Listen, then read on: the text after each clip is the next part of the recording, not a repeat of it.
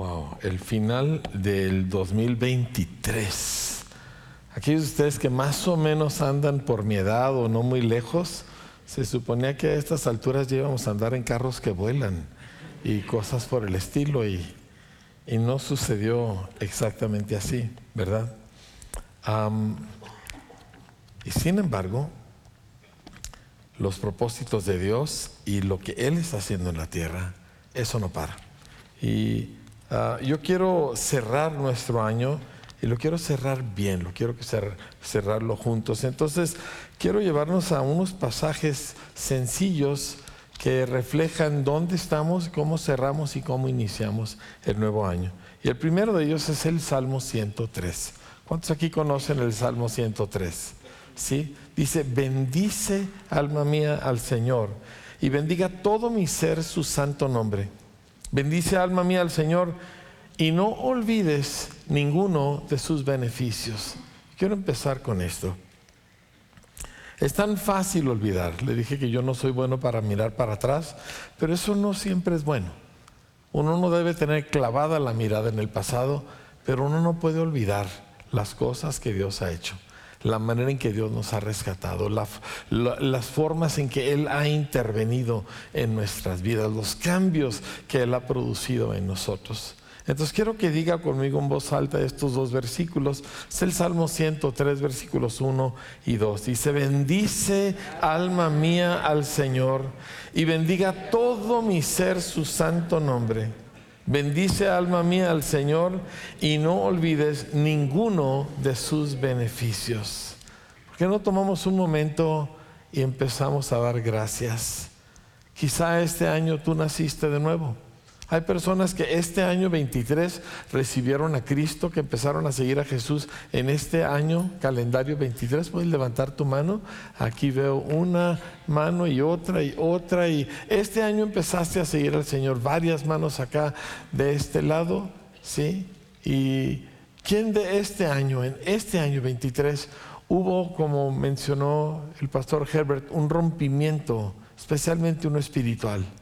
Quizá recibiste el bautismo del Espíritu Santo, empezaste a hablar en nuevas lenguas. O quizá fuiste bautizado en agua y se selló tu vida para Cristo. ¿sí? Quiero empezar con aquellas cosas que normalmente no asociamos con bendición en el mundo en que vivimos. Porque en este mundo nosotros consideramos bendición que Dios nos resuelva alguna situación, que Dios nos supla alguna economía. Pero esas cosas eh, son muy secundarias. Hay cosas que nadie puede hacer. Tomar a un ser humano que está atrapado en su pecado, que está atrapado en su pasado, que está atrapado en el mundo que nos rodea, y tomar Dios a esa persona y renacerlo completamente nuevo, un espíritu completamente puro, lleno del espíritu de Dios mismo, adentro de esa persona y cambiando para siempre no solo su vida, sino su destino, eso solo Dios lo hace. Nadie hace eso. ¿Me entiende? Ay, que le doy gracias a Dios porque salí adelante en mi negocio. Qué bueno que somos agradecidos por eso, pero eso está tan abajo en la escala de valores. Y eso, porque eso lo puede hacer, pues eso lo puede hacer sin Dios, mucha gente. Me explico, yo sé que Dios le da todas las cosas a todo mundo, pero en la conciencia de muchas personas, ellos lo hacen por su propia fuerza. Pero ¿quién renace? A un pecador. ¿Y quién le abre las puertas de la sala del trono de Dios para que entre libremente y sin temor y sin condenación? ¿Sí? ¿Y quién toma una persona completamente aprisionada en su pasado y lo hace libre? Eso solo lo hace el Señor. Así que queremos esta mañana, Señor, darte gracias por aquellas cosas que has hecho que el mundo ni siquiera sabe que existen, que el mundo ni siquiera las pide porque no sabe, Señor, que existen, aunque las necesitan más que el aire que respiran, Señor. Y hoy queremos darte gracias porque tú tomaste mi alma perdida y la hiciste nueva y tomaste toda esa cuenta de pecados tan inmensa que había en mi contra, toda esa lista, Señor, que me era contraria, y la borraste con tu propia sangre. Y tomaste mi destino, que era, Señor, cada vez más oscuro, cada vez más triste, y me diste esperanza de vida eterna. Te doy gracias, Señor, porque ya no soy lo que fui. Y yo no lo hice, lo hiciste tú. Y a ti te doy la gloria, Señor. Aleluya. ¿Sabe que meditando sobre estas cosas y haciendo el Selah, ¿cuántos aquí están haciendo el Selah más o menos regularmente? ¿Sí? Más o menos regularmente. Ok, es un buen número. Si usted no lo está haciendo, se está perdiendo de una herramienta impresionantemente importante para su vida. Pero yo le quiero leer algo que me sucedió en el Selah precisamente hace unos días. Déjeme lo encuentro. Estaba leyendo en Mateo 17, es la escena de la transfiguración, y dice, seis días después Jesús tomó con él a Pedro, a Jacobo y a Juan su hermano, y los llevó aparte a un monte alto. Delante de ellos se transfiguró y su rostro resplandeció como el sol y sus vestiduras se volvieron blancas como la luz. En esto se les aparecieron Moisés y Elías hablando con él. Ahora, Pedro, al igual que los otros discípulos, tuvieron varias experiencias espirituales a lo largo de su caminar con el Señor. ¿verdad? En el libro de los Hechos tenemos algunas donde Pedro está en la cárcel, Dios manda un ángel y Pedro piensa que está en un sueño. En otra, Pedro está encima, arriba de un techo, ¿verdad? Está orando y entra en un éxtasis, ¿verdad? Y, tiene una especie de visión. Pero lo que me impacta aquí es que Pedro no dijo, ay, qué tremenda visión. Pedro no dijo, ay, estoy en un sueño, ¿verdad? O en un éxtasis. Pedro estaba en medio de la absoluta realidad. Por eso volteó y le dijo, Señor, qué bueno que estamos aquí para hacerte unas enramadas a ti y a Moisés y a Elías. O sea, él no pensó, estoy viendo una visión de Elías, estoy teniendo un sueño, ¿verdad? De Moisés. Él no pensó, estoy en una especie de éxtasis donde yo estoy eh, percibiendo cosas espirituales. Él estaba plantado en la absoluta realidad. Porque esto que usted pisa, ¿sí? Y esto que usted toca, esto no es más que sombra y figura que se desvanece. Es una neblina que dura 70, 90 años y se acaba. Pero las cosas que Pedro estaba viendo eran la realidad. Y, y esto es precisamente la razón por la cual quise empezar dando gracias por aquellas cosas que no corresponden a este trozo de madera o al fierro que traigo aquí en mi bolsa, ¿verdad? O al dinero que traigo en mi cartera o a la silla donde estoy sentado. ¿Me explico?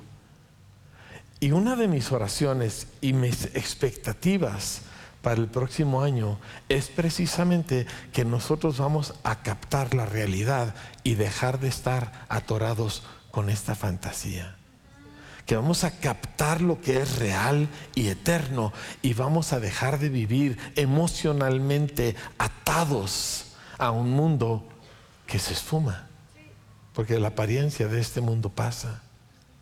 ¿Me explico? Andamos afanados tras de muchas cosas. Yo se lo digo porque tengo conversaciones con hermanos en Cristo, gente de buen corazón, y, y hablamos de cosas espirituales, pero yo veo que su mente está en otro lugar está en su problema, está en su necesidad, está en la emoción que pasó, está en el conflicto que está atravesando, está en el desafío que tiene ahorita económicamente. Y por más que hablo de lo real, siempre su vida está atorada en la fantasía. Es como cuando uno se hace adicto de un programa de televisión y siente emociones al respecto. Y está con la, ay, ¿qué va a pasar con el personaje principal? Y todo eso es falso.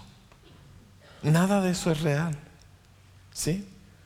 Ve uno una película de aventura y ¡ah! se agarra uno del asiento, pero no es real. ¿Sí? A veces cuando yo estoy viendo algo así, me recuerdo a mí mismo. Delante de esa gente hay un montón de aparatos, de luces, de cámaras, de un director, de una persona diciendo hagan esto y hagan aquello. Y todo esto es una pequeña escena, a lo mejor de 20 segundos, que luego la van a pegar con otra y otra y otra hasta dar esta apariencia. Pero no es real. Y Pedro estaba delante de la realidad. Ahora esta realidad, amados, no se percibe por lo que uno siente. Esta realidad no se percibe porque de repente ah, uno tiene toda clase de experiencias. Esta realidad se percibe a través de la fe.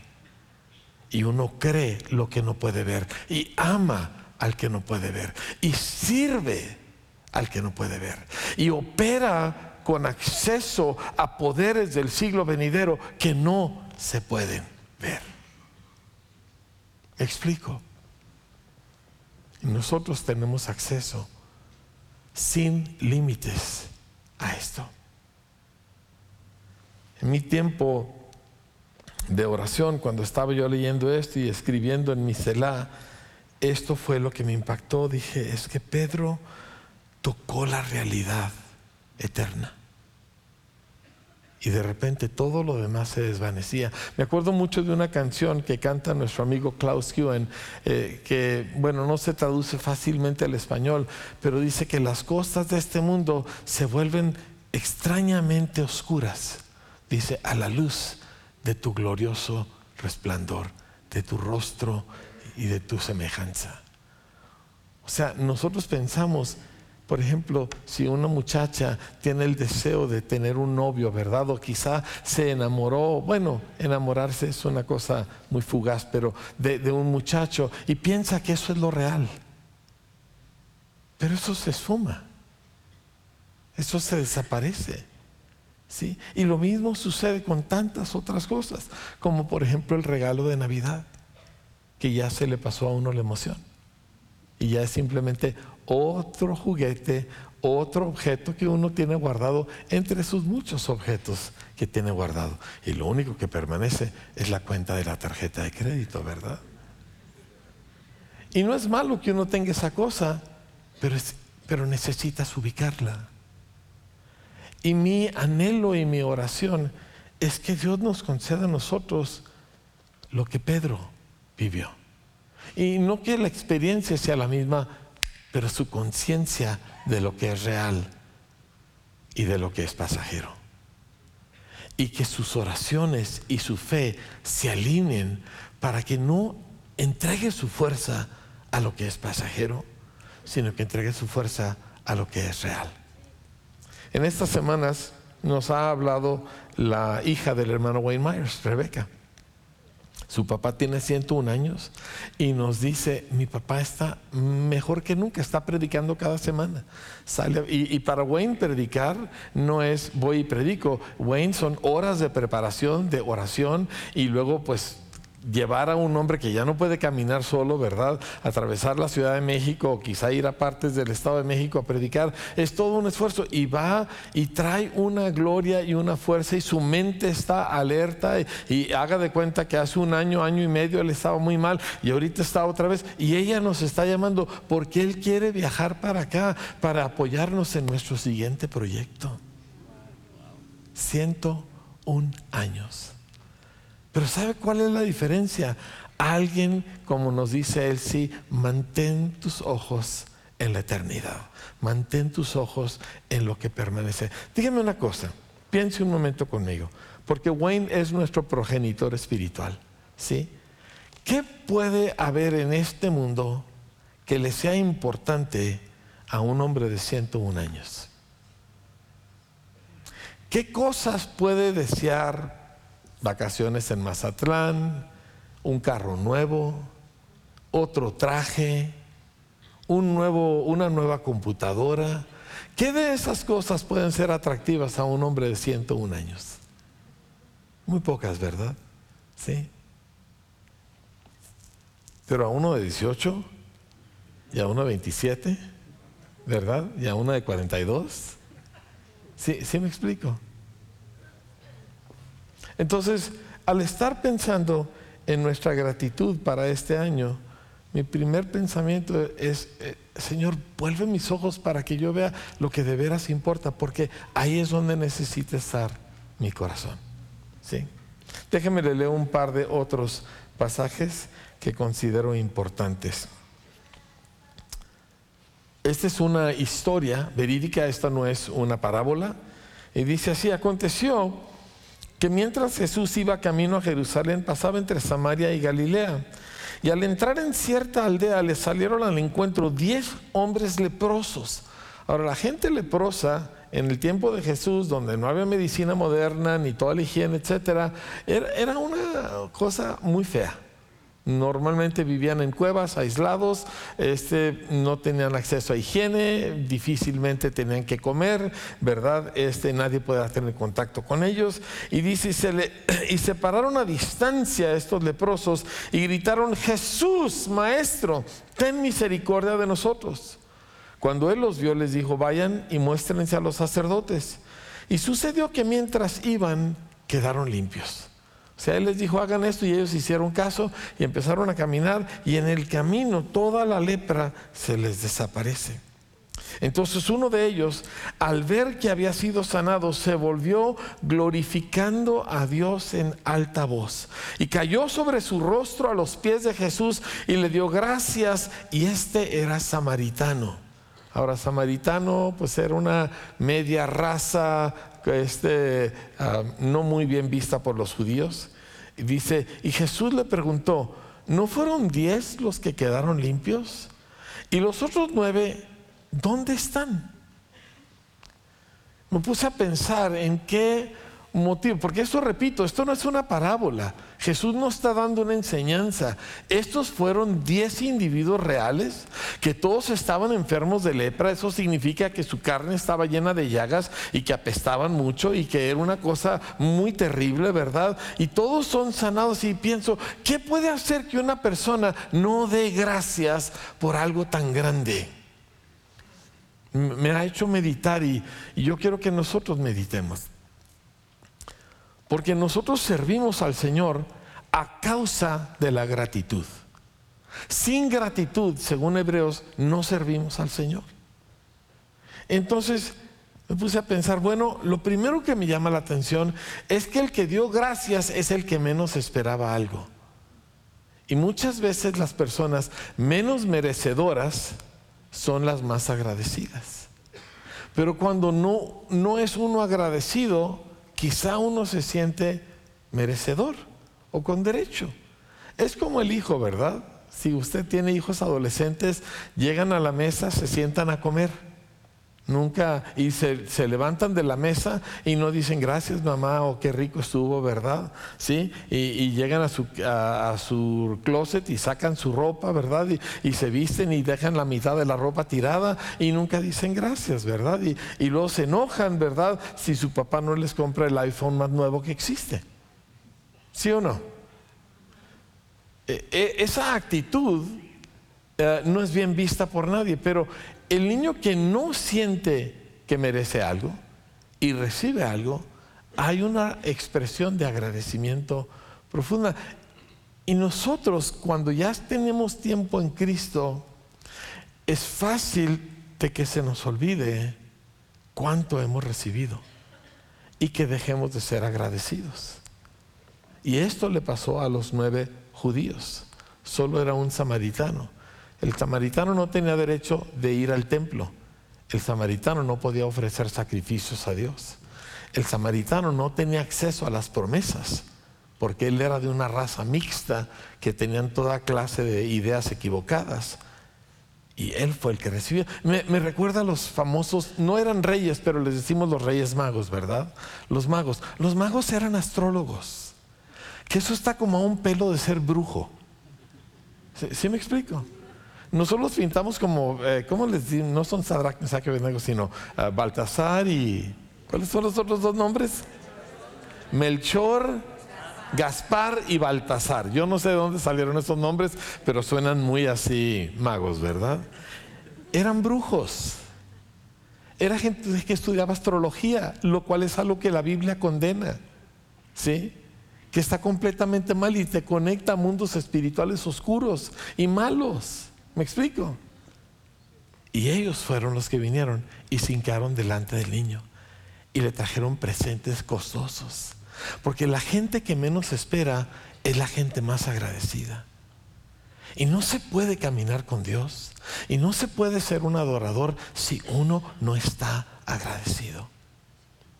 Por lo chiquito, por lo grande, por lo natural, pero sobre todo por lo espiritual. ¿Está usted agradecido de que usted tiene su nombre escrito en el libro de la vida? ¿De que la muerte no le causa terror porque el día que usted muera, usted va a estar delante del Señor? ¿Sabe que mi suegra falleció el día de Navidad, el 25 de diciembre? Nosotros estábamos ahí cuando ella expiró su último aliento. Y yo pensé, porque mi suegra creyó en el Señor.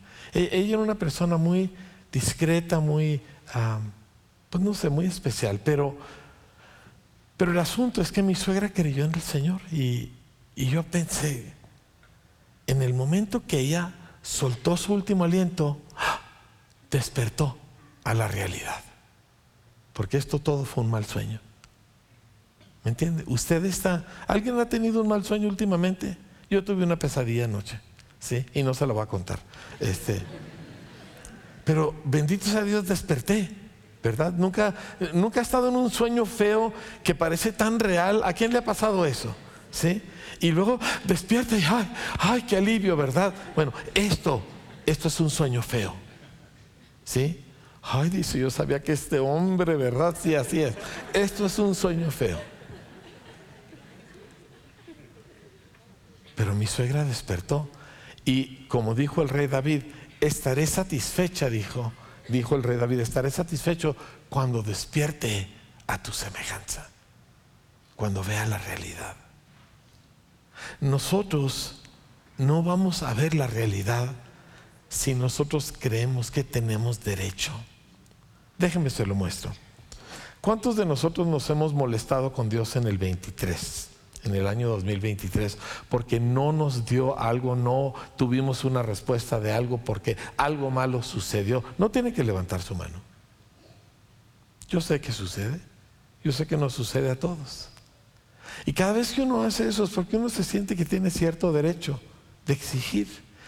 La gente con derecho no da gracias, pero la gente que no espera nada, porque sabe que no merece nada, porque sabe que no se ha ganado nada, y luego recibe algo inesperado, esa gente como es agradecida. Yo quiero que nosotros seamos gente agradecida, porque es la única forma que vamos a servir al Señor. Si no, siempre vamos a usar las cosas para nosotros, el talento que tenemos para nosotros, la fuerza que tenemos para nosotros. Pero cuando nosotros nos damos cuenta de lo que se nos ha dado, y volteamos con un espíritu de gratitud. Como dice Hebreo, dice, seamos agradecidos y mediante esa gratitud sirvamos al Señor. ¿Sabe que Vida Abundante ha sido un lugar donde Dios ha despertado en diferentes momentos un espíritu de profunda adoración? Pero adoración siempre empieza con agradecimiento. Entraré por sus puertas, dice el Salmo, con acción de gracias, por sus atrios con alabanza. Entonces, dar gracias es vital. Otro elemento aquí que quiero tocar, porque yo estoy convencido de la bendición de Dios en todos los aspectos de la vida, ¿sí? Todos. Es, es imposible que si una persona camina en alguna medida con Dios, es imposible que no vea los efectos en todos los aspectos de su vida. Mire, simplemente. Y, quiero explicarle esto en una manera muy sencilla, sin escándalo, sin nada fantasioso. Si usted sigue a Cristo, como regla general, habrá algunas pequeñas excepciones, usted gozará de mejor salud sin que haya alguien que ore por usted, sin que alguien lo unja con aceite, sin que haya un milagro espectacular. Simplemente si usted sigue a Cristo, como regla general, gozará de mejor salud, por muchas diferentes razones. Y si usted sigue a Cristo, como regla general, usted gozará de una mejor economía. Eso es normal, sin ningún esfuerzo, sin ninguna oración especial, usted verá una mejor economía en su vida. Y así como eso hay varias otras cosas que nada más por usted haber doblado su rodilla a Cristo, usted empieza a experimentar este beneficio en su vida. Juan Wesley, el fundador del metodismo, un extraordinario hombre de Dios, dijo este, que es imposible que una persona no prospere en todos los sentidos cuando es un seguidor de Cristo, pero, diga conmigo, pero, pero esa prosperidad se convierte en una prueba. Porque al hombre, al ser humano, no lo prueban las vicisitudes de la vida, no lo prueban las dificultades. Las dificultades no apartan a la gente del Señor, la prosperidad aparta a la gente del Señor. Nunca ha habido un avivamiento espiritual en un país económicamente fuerte. Nunca. Y me preguntaron, bueno, pero ¿qué? Eh, y estamos platicando al respecto de esto. Este, en los años 70, 60 y 70 hubo un despertar espiritual que tuvo su, uno de sus puntos fuertes fue Estados Unidos, que era una nación rica, sí, pero lo extraño es que sucedió entre toda una camada de jóvenes que rechazaron la riqueza y la hipocresía de la prosperidad de sus padres. ¿Por qué? Porque eso por lo que nosotros rogamos y Señor suple, mi Señor resuélveme, eso es para la inmensa mayoría de nosotros el punto de peligro. Al hombre, dice, lo, lo prueban las palabras del que lo halaga, al hombre lo prueba la abundancia, al hombre lo prueba el éxito. Y la historia del pueblo de Israel se repite una y otra vez de que ellos estaban en aprietos, el Señor venía y los liberaba y luego ellos empezaban a prosperar y se olvidaban del Señor. Y entonces como resultado ellos entraban otra vez en tinieblas, eran oprimidos y luego les iba muy mal y entonces otra vez clamaban a Dios, el Señor venía y los liberaba, ¿verdad? Y entonces ellos empezaban a servir al Señor y entonces otra vez les empezaba a ir bien y otra vez se apartaban del Señor. Y esto se repite una y otra vez. ¿Cómo evitamos eso nosotros? Porque usted si camina con el Señor, aún a medios chiles, y perdone que se lo diga en una forma así uh, callejera, aún si usted sigue al Señor a medios chiles, sin ningún compromiso muy fuerte, su salud será mejor, su economía será mejor, su familia será mejor, su negocio será mejor. Y luego usted se olvidará del Señor. ¿Cómo evitamos eso? Estamos al final de un año donde hemos visto muchas cosas. ¿Cómo no caemos ahí? Escucha lo que dijo el Señor a su pueblo.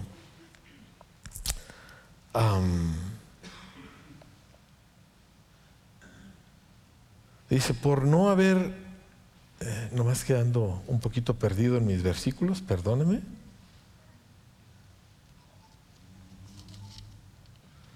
Dice, por cuanto no serviste al Señor por la abundancia de las cosas, servirás a tus enemigos con ausencia de todas las cosas. Eso está en el pasaje de la maldición de la ley en Deuteronomio capítulo 28. Y, siempre me ha impactado mucho esta frase, ¿verdad? Porque a causa de que ellos habían prosperado y se olvidaron del Señor, entonces ellos empezaron a tener esta, toda esta cosa que viene en su contra. Aquí está, dice, por cuanto no serviste al Señor con alegría y con gozo de corazón, cuando tenías la abundancia de todas las cosas, por tanto servirás a tus enemigos, los cuales el Señor enviará contra ti en hambre, en sed, en desnudez y en escasez de todas las cosas. Entonces este ciclo se repitió y se repitió en el pueblo de Israel. El libro de los jueces son varios ciclos de lo mismo. El libro de los libros de reyes y de crónicas son varios ciclos de lo mismo, ¿sí? Pero de vez en vez ha surgido un pueblo que Dios lo bendice y Dios lo prospera y todo empieza a mejorar y no se apartan del Señor. Y yo quiero que nosotros seamos esa gente. Y le voy a dar los dos elementos claves, que ya se los dije, pero se los voy a, con esto voy a cerrar, que es lo que garantiza que nosotros podamos caminar en abundancia sirviendo al Señor, en vez de tener que volver a entrar a otro ciclo de destrucción para que nuestros corazones vuelvan a Cristo. Dos cosas. La primera es precisamente la gratitud. Me acuerdo tanto de un poema de C.S. Lewis, y ayer lo estuve hablando con alguien que tiene abundancia de todas las cosas. Y este y el poema dice así, dice, por esto te alabo al ver caer las ruinas, está hablando de su propia vida. Está hablando de cómo él era egoísta y carnal y, y que nomás pensaba en sí mismo, etc. dice, estoy atrapado en esto. dice, por esto te alabo al ver caer las ruinas. Los dolores que me das son más preciosos que todas las demás cosas. Este es alguien que entiende que sentirme bonito no es lo más importante de la vida. Y que estar a gusto no es el objetivo de Dios, ni conmigo ni con nadie.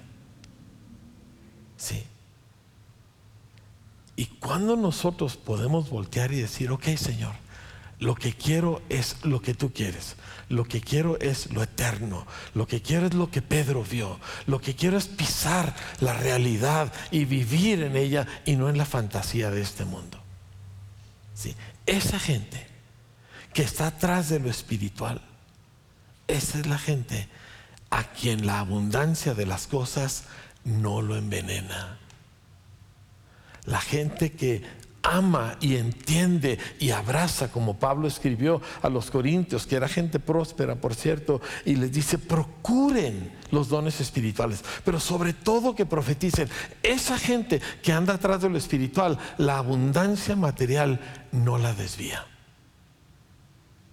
Entonces, nuestro, uno de nuestros objetivos claros para este nuevo ciclo, para este nuevo año, uno de los objetivos para nuestro ayuno es cielos abiertos. Quiero ver lo espiritual, quiero ser una persona espiritual, quiero ver si es cierto todo lo que leo ahí en el libro, quiero si también yo tengo, quiero saber si yo también tengo acceso a ello. ¿Sí? Los libros que yo estoy leyendo tienen que ver con una vida espiritual, tienen que ver con los dones de Dios, del Espíritu Santo. Y ahí es donde Dios nos quiere mover a nosotros. Ese es el número uno. ¿sí? Buscamos lo espiritual, buscamos lo eterno, entendemos que lo que tenemos es bueno, pero hay mejor. Y luego somos gente agradecida, cada paso del camino. Pienso, yo me acuerdo a gente que batalló para recibir el don de lenguas. Estoy pensando años atrás, ¿sí? y que batalló y batalló. Hay algunos que un año entero oraron por esa persona y nada y nada y nada. Y finalmente un día se abren los cielos y empieza a hablar en nuevas lenguas. Y el agradecimiento y el valorar aquello. Pero muchos de los que estamos aquí, pues eso, ¿qué será eso? ¿Y eso para qué sirve? ¿Verdad muchachos? Cuando tú buscas al Señor, para que el Señor te ayude con esta vida, te vas a perder. Cuando tú buscas al Señor por aquellas cosas que solamente Él ofrece aquí, que tienen que ver con lo eterno, entonces Dios puede confiarte un montón de cosas. Así que vamos tras lo espiritual. Y vamos a ayunar y vamos a buscar los dones de Dios y vamos a buscar la revelación y vamos a decirle, Señor, yo también quiero vivir estas cosas que leo que vivieron tus hijos y tus hijas aquí en la Biblia. Yo también quiero ser parte de esto. ¿Sí? Y siempre muy agradecidos.